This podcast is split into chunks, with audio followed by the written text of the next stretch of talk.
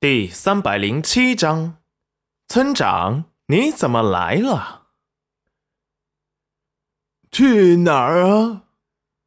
戚彦周眼神迷糊的打量他一眼，正喝得开心呢。去哪儿啊？师傅，我昨天不是跟你说过，等我拿到银子，我们就跑路吗？您不会真赖在这里不走了吧？闻言，齐眼周睁开眼，迷蒙的看着他。呃，现在不是走的最佳时机。师傅，你在说什么呢？想走就走，还需要什么时机？您看，裴元君现在亲自去抓那个什么被人救走的七玉露，正是我们逃跑的好时机呀！就在这时。外面的门突然被敲响，吓得戚云染差点丢了魂儿浑身惊出了冷汗。完了，是谁呢？不会是裴元君回来了吧？立即把包袱藏在了他师傅的怀抱里。师傅，帮一下忙。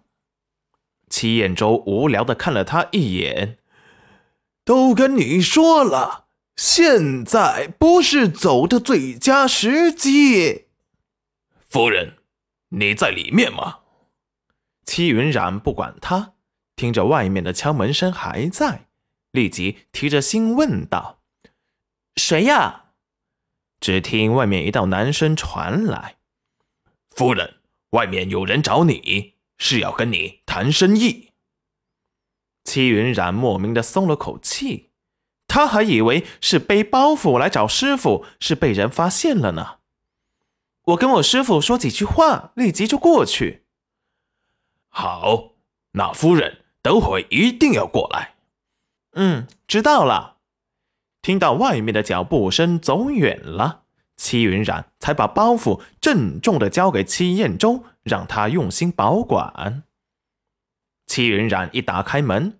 看到门口站着的裴元君，吓了一跳。嗯，你你怎么在这里？裴元君眼神暗沉的看着他。娘子，怎么了？那个没没什么，只是突然间门口出现了个人，被惊住了而已。你什么时候来的？裴元君高深莫测的看了戚云染一眼。他怎么觉得他很可疑呢？才来，听到石安说有人来找你谈生意，怕你失忆了不记得，所以我就过来帮你看看。哦，这样啊，那我们走吧。裴元君看着戚彦周在房间里喝醉的倒在椅子上昏昏欲睡，师傅好像喝醉了，不如我先把他扶到床上去躺着。哎，不用了，哎，我们快去谈生意吧，快走。说完，把门给赶紧关上。门关上前，他好像看到桌子上有个熟悉的包袱，可是他还没看清楚，戚云染就把门给关上了。走啊！哎，您怎么不走呢？裴元君回过头看了戚云染一眼，娘子。你不是说你累了想休息吗？怎么来了师傅这里？呃，这个我是来看看师傅，听人家说他喝多了酒，所以我就来看看。